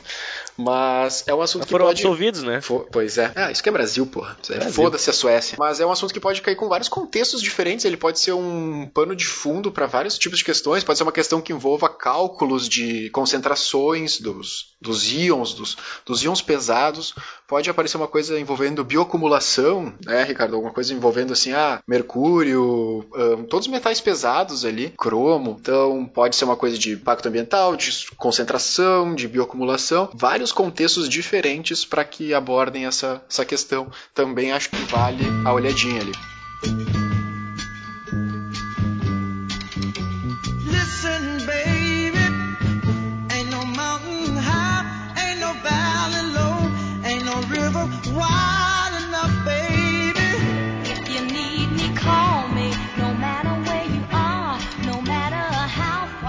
Então agora a gente vai então passar para as dicas nessa reta final, assim, não só de conteúdos, mas dicas em geral, assim, o que, que vocês podem dizer para nossos ouvintes para esses poucos dias que temos aí para a prova, o que, que eles podem fazer? Uh, bom, dica para a vida. Na verdade, uma coisa puxando um pouquinho lá pro, mais lado da física, mas acho que isso vale para as outras ciências da natureza também, que é uma coisa que eu sempre comento com os alunos, é o fato de que uma das grandes vantagens, por exemplo, de um cálculo em física, em química ou, por exemplo, de uma questão de biologia em relação relação, sei lá, uma questão de matemática, é que todos os, tudo que tá achando representa alguma coisa da natureza. Por exemplo, às vezes em matemática, ah, tu resolveu a equação x é igual a 7. Tá, beleza, e aí? x é igual a 7. Em física, se tu fez uma conta e achou um 7, esse 7 é alguma coisa. Esse 7 é uma velocidade, esse 7 é uma massa. Tu sempre, isso significa que tu sempre pode olhar para a resposta e pensar se ela faz sentido, porque ela é uma coisa, teoricamente, que tem um contexto assim. Por exemplo, se tu misturar café a 80 graus com leite a 20 graus, a temperatura temperatura que vai ficar não vai ser 3.149 graus, né? Tem que ter um bom senso assim para tua resposta. Então uma, uma dica que eu queria dar é que um exercício de física, química, talvez biologia também, ele não termina quando tu chega na resposta. É a ideia de tu olhar para a resposta e pensar, mas será que isso faz sentido? Uh, isso pode parecer meio estranho no começo, assim, mas quando tu se acostuma a fazer isso, tu vai ver que tu consegue às vezes achar o teu erro sem ter o gabarito. Só olhando as alternativas, na maioria dos casos tem algumas absurdas que tu risca. É aquele clássico, vou ficar entre duas. Uh, e saber trabalhar com as alternativas faz parte da avaliação. Então, mesmo antes de resolver a questão, dá uma espiada nas alternativas, risca as alternativas absurdas. Sempre tem alguma que não vai fazer sentido. Mesmo que tu tenha que chutar, pelo menos isso aumenta as tuas chances de chutar na resposta certa. Então, se acostuma a olhar para a resposta e pensar, ah, mas será que isso faz sentido? Enfim, parece estranho, mas é uma boa dica, confia em mim. Boa. Tem alguma dica, Vini? Então, a minha dica. Deixa eu comentar de novo. A minha Porra, dica. Minha dica, eu quero é, uma expectativa, agora, né? Agora Bom, que eu pessoal, minha dica, eu vou falar, hein? a qualquer falar, momento hein? agora eu vou falar, hein? Vamos lá. Então, tô prestes a falar. Fala aí, qual é a dica? A minha dica é: vai lavar uma louça. que porra é essa, cara? Uh, um, assu é, cara? um, assunto específico, assim, que é bem, é bem específico e o Enem adora, é ah, sabão. Vai, ah, tu vai chegar em algum lugar. Ah, é tá sabão e detergente. a ideia de, de moléculas anfifílicas, elas tanto conseguem dissolver substâncias que aquosas, então substâncias hidrofílicas, substâncias que gostam da água, como substâncias hidrofóbicas, substâncias que não gostam da água. Então, substâncias polares e apolares. Ela tem a característica, o Enem já cobrou sobre sabão e detergente umas três ou quatro vezes, em contextos diferentes. Então, a minha dica é, vai lavar uma louça e pesquisar como é que o sabão limpa. Boa. tá bom. Primeiro lava a louça e depois descobre, né? Enquanto escuta um podcast. É, eu ia dizer isso, escutando o Vestcast, né? Enquanto tu lava essa louça. É eu e o Pedro Bial, cara. Ele manda usar filtro solar e eu mando lavar a louça. Lava louça. Ricardo, uma dica agora para essa reta final. Tava aqui pensando. Usar camisinha. Quando... Sempre, né? Sempre. Tava aqui pensando que os guris estavam falando de mutações, né? E me ocorreu agora que. A gente tava? Quem é que tá. tipo, tá falei mutações, né? Tava aqui pensando, quando os guris estavam falando sobre radiação, e me ocorreu sobre as mutações, né? Pode, pode relacionar muito a isso também. E dentro de mutações, pode ficar correlacionando com muitas coisas, a própria evolução. Quando eu falei que era o quinto tema mais cobrado no Enem, pode partir de um princípio de mutação e da mutação chegar até questões de evolução. Então, vale a pena dar uma pesquisadinha rápida agora aí nos tipos de mutação e quais as formas evolutivas que essas mutações podem gerar dentro das espécies, né? Acho que isso vale bastante ah, a pena levar para prova. Né? Então tá. Mais alguma dica? Alguém tem mais alguma dica? Eu tenho uma assim meio experiência pessoal assim. Eu acho que eu até já comentei isso em outro episódio. Ano passado eu fui fazer o ENEM e uma das coisas que me ajudou é a questão de desapego com as questões. Eu li, na verdade eu ouvi essa dica de outro professor, nem lembro quem foi. Tô copiando a cara dura aqui. Tô copiando a cara dura. Se tá me ouvindo, fica aí os créditos. Fulano de tal. Que é a ideia de não se apegar a uma questão assim. Ah, marquei a questão, parte para a próxima. Uhum. Não fica ali naquela coisa de, ah, vou ficar relendo, marca, desmarca, marca. Des... Tá, eu não vou dizer que quando não sobrou um tempo eu não voltei para algumas questões, ou na hora de passar, não pensar, ah, mas será que é isso mesmo? Tudo bem, às vezes tu acha um erro. Não fica nessa coisa de marcar e desmarcar a mesma questão 500 vezes, duas horas. Marcou, segue em frente. Isso vai te ajudar a administrar o tempo com mais tranquilidade, e daí, se sobrar um tempo, tu pode voltar. Tu aceitar que, ah, marquei próxima, te ajuda a focar melhor na questão, assim, tu fica mais no presente. Sim. Então, enfim, que pra mim me ajudou, por exemplo. A probabilidade de tu marcar e voltar e trocar e a primeira está certa é de 93%. Todo mundo já passou por isso em algum simulado, alguma prova. 87% das pessoas sabem disso, cara. É. é. Cara, é se tu sempre, né? marcou, né? se tu e mudam. É, e, muda, e mudam mesmo assim. Uhum. Tu vai lá e vai voltar, tu vai mudar e a primeira vai estar certa. Então, pá, cara, assim, ó, se tu não tem certeza, não marca. Entendeu? É, a menos que tu tenha achado um erro muito. Ah, tá, errei isso, beleza. Mas tu tá na dúvida. E daí mudou é que tu não faz isso, não. cara. Não, marcou, Eu... segue em frente, segue é. a vida. Se tá? tu não tem certeza, não marca, elimina aquelas absurdas, como bem falou, passa. Depois, na, depois tu volta e dá uma esbolhada, se não der tempo, aí tu chuta entre aquelas que tu não eliminou. Mas. Isso, depois que tu marcou, isso. esquece. É, Essa coisa de ficar remoendo o passado só funciona para prova de história. É. O resto, ó, bola pra frente. Na vida não e controlar funciona. o tempo, né? Tem que. Essencial controlar o tempo na prova sempre, né? que tem gente que fala que não consegue terminar a prova, é muito grande ainda, né? Uma coisa que eu acho que assim, é não tenha medo de riscar a prova, sabe? Uh, pega o enunciado, risca, circula o que, que é os, os, os, pontos mais importantes da questão. Aquela ideia de tu ah, ler a pergunta antes e depois, conforme tu for lendo o texto, vai riscando, vai sublinhando, sublinhando as informações, as informações uhum. assim, para que qualquer coisa que ah, não consegui, quando tu voltar, tu já popa um pouquinho de tempo também. Pode riscar, não tem problema, eles não vão avaliar o teu caderno se tu riscou ou não. Não importa. Né? Outra, outra coisa, gente, dica rápida. olha para as alternativas quando é questão de conta.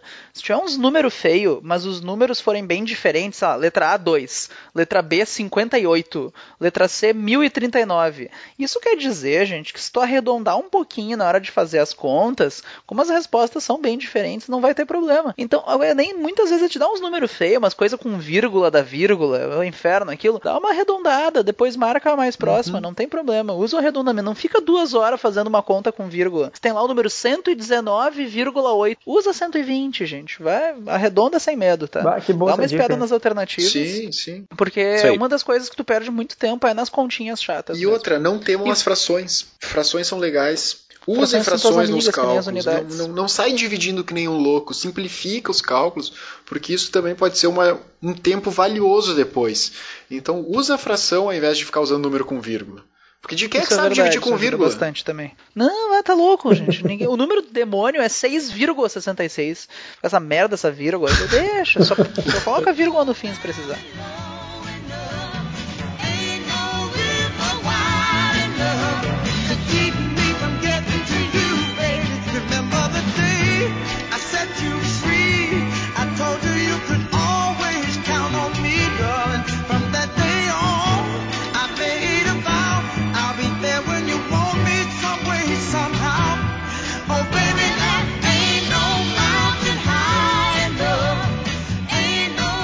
A gente vai então para a sessão de perguntas dos alunos, tá? Então chegaram algumas perguntas aqui pelo Facebook, pelo Instagram, pelo Twitter, pelo e-mail, por sinal de fumaça, por carta Sedex.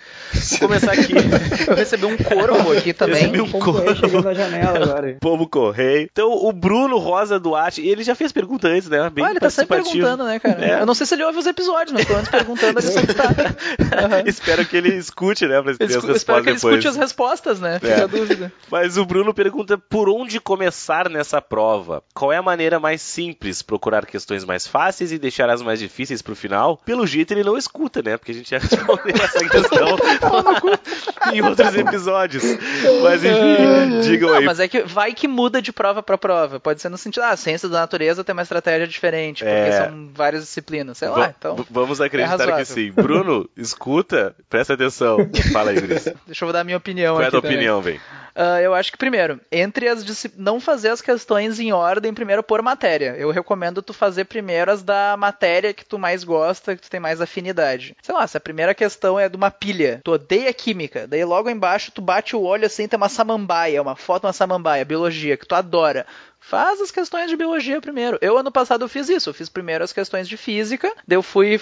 Na verdade, quando eu ia lendo as questões, eu já notava, ah, isso é química, eu colocar Kim Biophys. Daí eu fazia as de física, depois eu voltei e química e biologia eu fui fazendo mais ou menos na ordem, assim. Então eu recomendo primeiro, entre as disciplinas, começar pela matéria que tu mais gosta, que tu tem mais afinidade, porque provavelmente essas é que tu vai ter mais facilidade e daí tu dedica mais atenção também pra matéria que tu tem mais facilidade. E depois, mesmo assim, ah, mesmo comecei por física tá muito difícil a questão, é uma conta chata, não sei como fazer, circula e volta depois. As difíceis, se tu achou que tá difícil para ti, provavelmente é difícil para os outros também. E daí essas questões valem menos, então vale a pena deixá-las pro fim e não perder muito tempo com elas. Boa. Opinião, Vini? Qual é a tua opinião? Não, eu, eu, concordo, assim, é, vai dando uma lida, batendo o olho na questão, e tu vai, a matéria que tu gosta mais, tu vai conseguir identificar uh, de qual é a disciplina, certo? Então, ah, se tu gosta de biologia, tu vai olhar e tu vai ver, ah, isso aqui é química ou física, não me interessa qual é, mas não é biologia. Então, pula.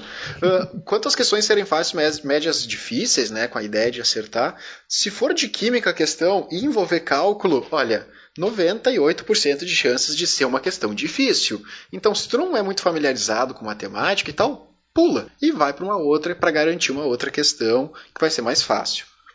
É, a gente a não tá ideia... tá falando pra errar de propósito, né? Se tiver conta. É só que não perde tempo com ela que ela vale menos, né? Certo, a ideia então é ir pras, nas faces, né? Aquilo que a gente claro, tem mais é. familiaridade. A, a dica, Ricardo. Até porque a gente percebe às vezes que vai a confiança faz muita diferença no Enem, né? Então, Sim, o cara começa já vai naquelas, já cinco que eu já consegui fazer de cara. Pô, já dá uma confiança grande para ficar mais tranquilo pro resto das questões, né? Todo lado psicológico, Também, né? A gente já vai Eu acho que faz muita diferença, né? É, às vezes tu fica perdendo tempo numa questão que não sai Daí depois, daí tu fica estressado, fica puto da cara, tem alguém fungando do teu hum. lado, tem alguém comendo um Doritos, tem que o fiscal te olhando com cara de cu. Já quer matar, tu perde né? duas horas uma questão, não sai, daí tu fica, é, tu fica meio em dúvida, tu chuta. Daí depois, mais lá pra frente, tinha lá quatro, cinco questões fáceis que talvez tu não acerte porque tu já tá puto da cara. Então faz primeiro as questões que tu tem mais facilidade e as que tu acha mais fáceis, que vai te dar confiança, tu vai economizar tempo, são as que tem mais chance de acertar, e no Enem são também as que valem mais. Então tu só tem a ganhar, fazendo as fáceis primeiro e do que tu mais gosta. Tá, vamos para a segunda pergunta. A segunda pergunta ela é bem parecida ali com a primeira, né?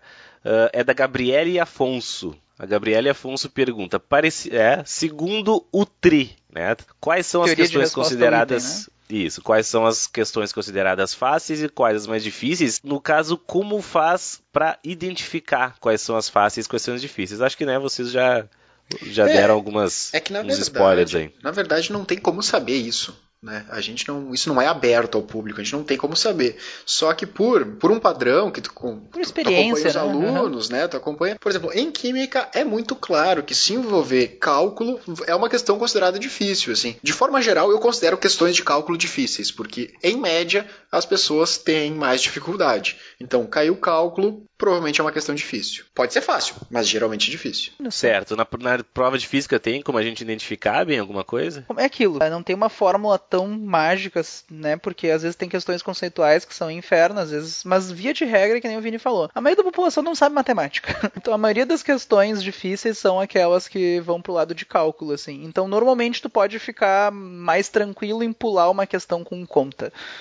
Nem sempre. Às vezes tem questões que é uma conta bem simples, mas a maioria das questões difíceis são as questões realmente que envolvem números. Então, se tu viu uns números quebrados nas alternativas com umas vírgulas, provavelmente essas vão ser as mais difíceis da prova. Nos últimos anos, as de circuitos também têm sido classificadas. Nem sempre, né? Mas as de circuitos têm sido consideradas difíceisinhas. Então, pelo menos nas últimas três provas, assim, viu um circuitinho, essa vai de média para difícil já. Certo. Ricardo, na, na parte de bio, então, a parte de biologia, a gente tem como identificar quais as mais difíceis? Dá, dá, dá, dá para perceber na bio, sim, dá para ver bem tranquilo, né? As questões de ecologia, elas são com, com questões bem mais fáceis de serem realizadas, né? A gente quando vê, a maior parte dos alunos conseguem desenvolver e acertam as questões de ecologia. Por sorte, talvez seja as que mais caem, né? E geralmente questões de fisiologia humana, quando caem, elas são bem chatinhas de fazer, elas são mais aprofundadas. Né? O Enem ele fica nas questões de ecologia muito mais em conceitos gerais, enquanto uhum. questões de fisiologia, quando caem, elas caem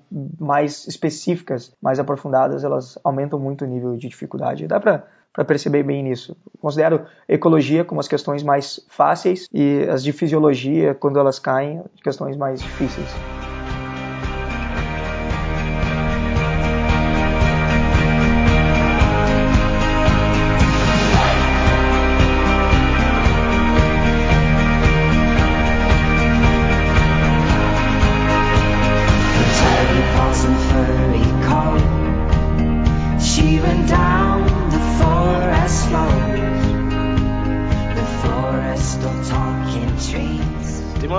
Pergunta aqui da Júlia Brígido Cid. Uh, já respondeu, né? Pergunta dela, da Júlia, é: questões de física que envolvem cálculo geralmente são difíceis ou fáceis? É, como a gente comentou, normalmente comentou. são as mais difíceis são... e daí elas não são as que têm prioridade, né? As que têm prioridade são as fáceis. Exato. Outra dica que eu dou é que aquele dificilmente tu é um ser incrivelmente especial. Você que está nos desculpa dizer isso, né? Mas dificilmente tu é uma pessoa incrivelmente especial no sentido de que ah, essa questão... do que tua mãe te falou, né? É. tua mãe te fez acreditar que tu é especial, mas é, querido, mas, ó, não. Enem. Não é. Não, é que assim, tu tá fazendo a questão, tu tá achando ela impossível, não vai ser uh, todo mundo considera ela fácil e só tu acha ela difícil. Ou tem essa questão aqui, ah, eu achei barbada e todas as outras pessoas acharam ela era difícil. Provavelmente não. Então assim, tá difícil para ti, provavelmente vai estar tá difícil pro resto também. Então se viu que tá, não tá saindo, a questão tá meio indigesta, circula e volta depois. O difícil para ti normalmente é o difícil para os outros também. Se ficou muito excitado e o nível de energia subiu, pula. Exato. É, essa, essa tem pré-requisito para entender. Pois é. Essa tem pré-requisito. A, a, dica então é: tu não é ninguém na fila do pão. Vamos lá para a próxima pergunta. Uhum. A Laura Siqueira, bom, ela fez uma pergunta bem ampla e acho que a gente respondeu durante o episódio todo, que é: quais as principais matérias para revisar nesses próximos dias de desespero? Um super resumão? Querem falar só um super resumão? É, vamos lá, resumão rápido. Química. É. Química. Estequiometria, ligações químicas, eletroquímica, equilíbrio químico e funções orgânicas. Física. Mecânica, eletrodinâmica, vulgo circuitinhos, ondulatória, termologia e ótica. Bio. Ecologia, citologia, genética, biotecnologia e evolução. Olha só, os caras são foda pra caralho, tô aprendendo muito aqui. Agora a gente é foda repete também, aí, né? Repete alguma delas aí, então, vamos ver. Ah, não, eu anotei, eu vou, eu, eu, vou escutar esse podcast aqui. Sim, tu vai escutar, né? Eu tu vou vai escutar pausar, depois, né? vou pausar. Aqui a próxima pergunta, então, é da Raquel Dimmer Feula. A, per... a, Raquel vai me fuder aqui com a pergunta, mas enfim. Olha a pergunta dela. Desculpa aí, Raquel, mas quais são as fórmulas mais usadas? Ai. Olha. Porra. Ah, é que isso, né? É. Ah, é complicado falar. Mas, ah, dá pra Vai- tentar. Vai lá. Dá pra tentar. Não, assim, potência. Potência Dá três- é energia três, pelo tempo. Três aí, três aí, bem. Três Ah, fórmulas então a fórmula mais... da potência, que é sempre energia pelo tempo, daí qual energia depende do contexto, ou em circuitos, que a potência é o PIV, potência é igual ao I, que é a corrente vezes o V, que é a voltagem, é bem comum de aparecer. que mais? O famoso Deus vê tudo, deslocamento é igual a velocidade vezes tempo, isso vale para um carrinho andando com velocidade constante. E, sei lá, mais alguma que apareça bastante, assim, tipo, fórmula. Força também. igual a massa vezes Ah, aceleração. Força resultante é igual a massa vezes aceleração, pode ser. Força resultante. Pode Já ser. que o Vini, né, sentiu isso. Já que tá falando. Não, é que assim, bem sincero, a de potência é uma que eu queria destacar bastante, que é bem comum de aparecer no Enem a parte de potência, porque isso está muito relacionado com o dia a dia. Sempre que tu quer saber qual lâmpada brilha mais, é a que tem mais potência. Qual chuveiro que esquenta mais, é a que tem mais potência. Qual chapinha chapa mais, é de maior potência. Então a potência te diz isso, o quanto de energia tu gasta por segundo. E um aparelho mais potente, como o nome diz, né, normalmente vai ser o que brilha mais, esquenta mais, etc. Então saber Então repete a fórmula da potência aí. Potência ah, é energia pelo tempo. Em circuitos elétricos, tu pode escrever como PIV. A potência é igual a corrente, o I, vezes a voltagem, o V.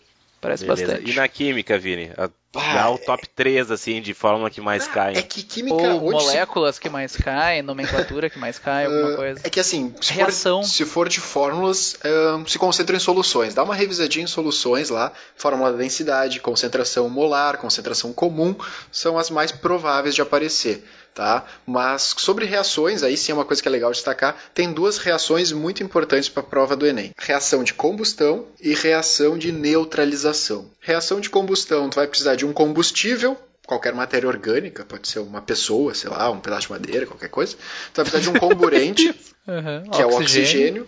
E se for uma combustão total, que é 99% das questões, isso vai formar gás carbônico e água. Não esquece de balancear a reação, vai dar tudo certo. A outra é de Qual é a neutra... fórmula pra isso? Pra balancear, feeling. Não, é que ela, pergu- Sentimento. ela pediu fórmula. Tu... Não, não, não tem fórmula. A Não, fórmula mas ele tá falando reações que vale a pena Reações saber que- pra prova. é, são dois assuntos que vale muito a pena tu saber, que são tipo... Ah, tá, tá. Não, não, é que ela fez uma pergunta. Não, é que ela fez uma pergunta, tu respondeu outra coisa. Ela perguntou que oração tu hoje é sábado. não, não, é que... Mas, É que eu, não, eu falei que as fórmulas em, é em soluções ali, aquelas três. E aproveitando, reação de neutralização, tu vai pegar um ácido mais uma base, e isso vai formar um sal e uma água. Duas reações importantes, assim. Tá, então essa Biologia, parte é, fórmula essa, que essa mais é a cai. parte da- das dicas lá. Vamos lá, formas da biologia. Não Biologia, tem fórmula. Né? não temos forma, né? Sentido da vida. Não tem- Porra, graças a só Deus, né? vantagem, né, Ainda cara? bem, né? Só cara? vantagem. Vamos lá, tem mais uma aqui. A Fernanda Ribeiro. Bah, agora te fudeu, Ah, Ricardo. parente, olha ó. só. É, minha parente, ó. Fernanda Ribeiro. Tinha que ser, né, pra fazer uma pergunta Ah. dessa. Muito boa a pergunta, ela, mas tu vai demorar, ó. Uh, Ricardo, poderia comentar um pouco sobre o lisossomo? É uma organela muito conhecida pela degradação celular. Ela tem destacado-se principalmente depois do Prêmio Nobel de Medicina de 2016. Ó, oh, baita pergunta, baita na pergunta, merece uma aula, né? A Fala Fernanda aí. foi minha aluna do seu E, se eu não me engano. Boa aluna também. Baita Comenta pergunta. sobre o lisossomo aí, Ricardo. Cara, os lisossomos são muito interessantes e foi excelente pergunta porque os vestibulares gostam bastante de cobrar sobre ele. E o Enem, talvez, em questões de citologia também pode relacionar alguma coisinha. Lisossomos são organelas uh, no citoplasma que são como se fossem bolsinhas citoplasmáticas. Ele tem uma membrana e dentro da membrana enzimas hidrolisantes que degradam outras células. Então, a função essencial do lisossomo é fazer morte celular, né? ele vai matar outras células. E isso pode ser importante para proteção do teu organismo, como por exemplo quando tu tem uma invasão bacteriana, os teus linfócitos T, que são as tuas células de defesa, elas vão fagocitar essas bactérias e os lisossomos presentes nos teus linfócitos vão degradar as bactérias, eliminando elas do teu organismo. E também o que eu acho que é bacana relacionar sempre os lisossomos é com uma questão chamada de apoptose, que a gente chama, são morte celular programada. São questões que podem ser relacionadas, inclusive quando a gente falou antes, com gráficos na prova, né? Por exemplo, quando tu tem um girino, e tu tem a cauda do girino ali, o flagelo, e ele vai diminuindo durante a metamorfose. Por que, que ele vai diminuindo? Porque eu vou tendo lisossomos explodindo e liberando as enzimas que vão degradar as células do flagelo. Então posso ter gráficos relacionando a quantidade de lisossomos com o tamanho, por exemplo, da, do flagelo dos girinos, né? Eu acho que isso é uma questão... Sim, quando aumenta os lisossomos... Aumenta a degradação celular, né? Então diminuiria, diminuiria o flagelo dos girinos. Uma questão bacana disso, uma questão bacana disso, já vi aparecer mais de uma vez em prova, é relacionada às membranas interdigitais que nós temos quando somos embriões. Uh, são membranas entre os dedos, como se fosse uma mãozinha de, de anfíbio, sabe? Uhum. Pato, assim, isso, também. Isso, uhum. perfeito. E conforme vai avançando o desenvolvimento embrionário, a gente começa a perder essas membranas, né? Porque quando a gente nasce, a função da nossa mão não é nadar, é manipular objetos. Então, a gente começa a perder essas membranas e a organela que está relacionada a essa perda das membranas é exatamente os lisossomos. Né? A gente vai ativando os lisossomos, eles vão rompendo a membrana e vão degradando essas células que vão formando as interdigitais. Então, bacana, dá para relacionar com evolução. Olha só me veio uma vaga lembrança do cursinho. Onde é que se origina o lisossomo? É uma outra organela da própria célula que produz Isso, ele, ele é originado no complexo de Golgi. Uhum. Olha só. Vesículas do Golgi, eles conseguem formar os lisossomos. Né? Por isso que a célula foi no psiquiatra. isso, ah, super complexada. Né? Super complexada. Super complexada. Vamos lá.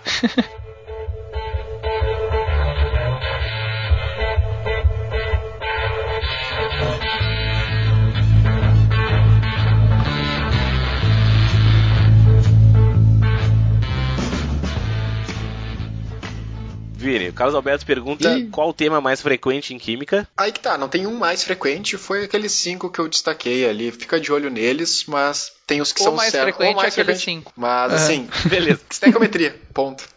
Sempre cai. deu. Se não cair uma questão de estequiometria, eu saio correndo pelado, gritando. Agora é minha vez. Beleza. Oh. Ah, o Carlos Alberto ainda pergunta: vale a pena focar em problemas ambientais recentes ou dar um enfoque geral nos problemas ambientais ocorridos em anos anteriores? Uh, a ideia é entender o, a, a ideia do, do que, que é o problema, porque são eles se repetem. A ideia de ser recente é porque ele pode vir nesse contexto, assim. Mas é importante entender qual que é o, de fato, o causador e como tu pode evitar ele. Sim, é, não se concentrar em problemas específicos. Ah, o acidente de Mariana foi em tal data. Não, não, mas se concentrar na parte geral do problema, que é quais foram as causas da poluição e como é que tu pode resolver elas, talvez. Esse tipo de coisa. Beleza. Chegou uma pergunta aqui no Instagram, eu não sei o nome. No Instagram tá arroba quero federal, né? Opa, tá valendo, né? Enfim, é isso aí. Tá valendo. Arroba Quero Federal, depois tu diz pra nós qual é o teu nome que a gente dá os créditos. Ah, ou próximo... foi esse o batismo. Os pais já disseram, ó, não vamos pagar, batizaram, Quero Federal. É. E, o, e, o, e o E do Quero é um número 3. Então, arroba QU3 RO Federal. É. Pergunta: uhum. O que se fazer se a pessoa é super de humanas? Quero Federal, eu posso te dizer que tamo junto nessa. É, tô contigo. I feel you. Cara, responda aí, gurizada. Se você é super de humanas, tipo eu, o que que faz, além de chorar? Eu tenho a dizer que Isaac Newton não se considerava um físico nem um matemático.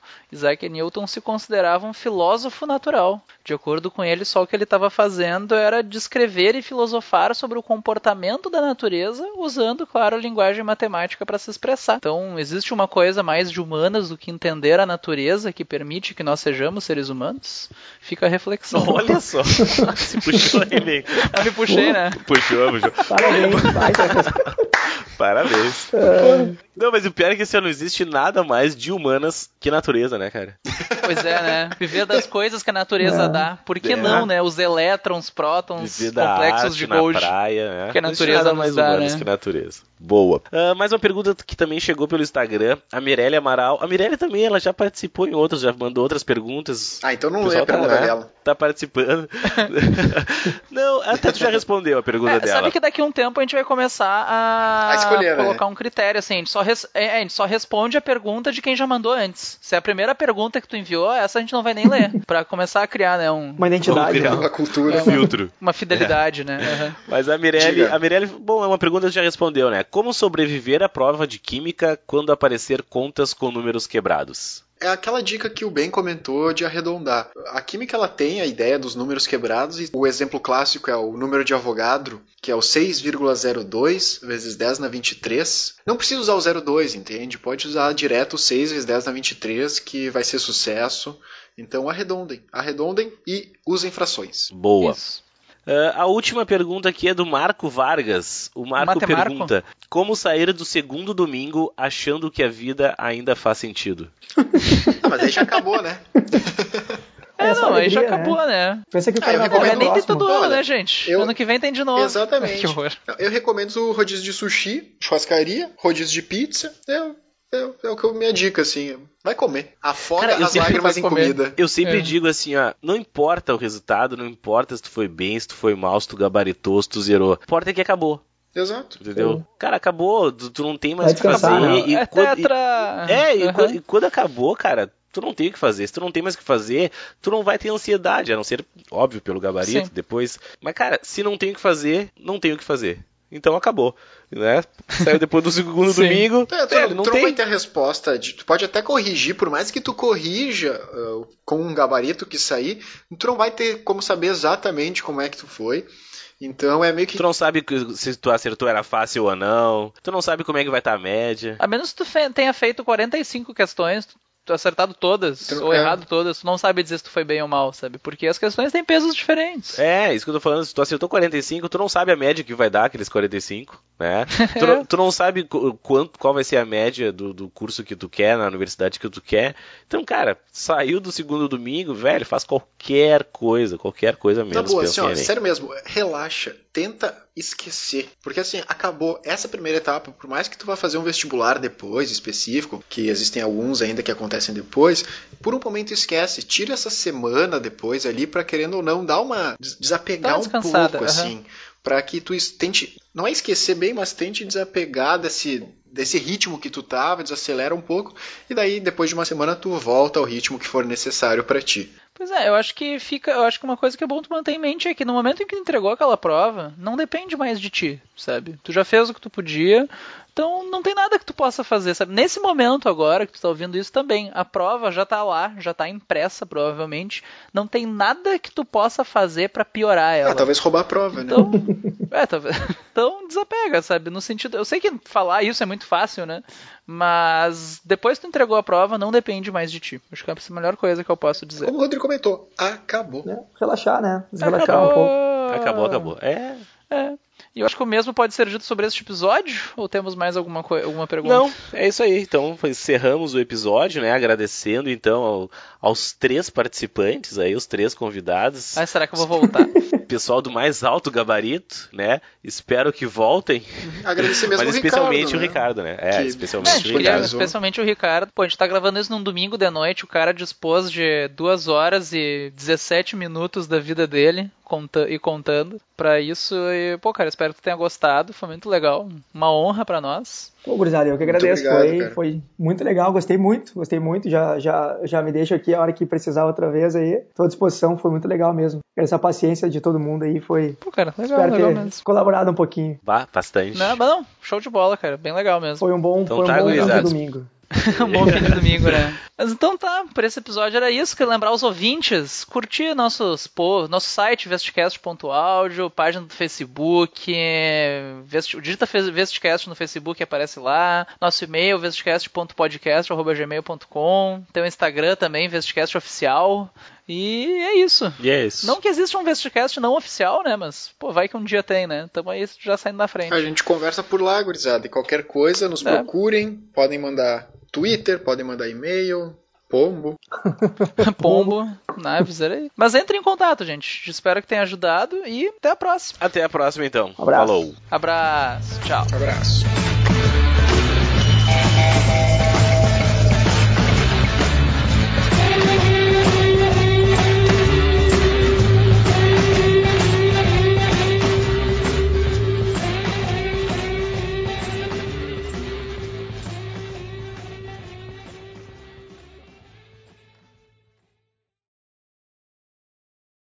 Fala então, lá, galera. Porra, Vini! Eu tenho problema para introduzir essas coisas. Fala então, galera. Vamos para mais uma sessão de abraços do bem. Vocês foram interpelados. Não, interpelados. tá, não, vamos lá. Então, sessão de abraços e a gente tem que mandar uns abraços para quem pediu abraços, é isso. É, disse, bah, então, então, sessão de abraços. Então, galera, agora é a sessão de abraços do bem. Para quem vocês têm que mandar abraço aí? Tá, não. Isso aí. É, não, não, vamos deixar, então, galera... Segue, vamos deixar a confusão do Vini no, então, galera... deleite do espectador. então, então tá. galera, vamos pra sessão de abraços do bem. Vamos lá.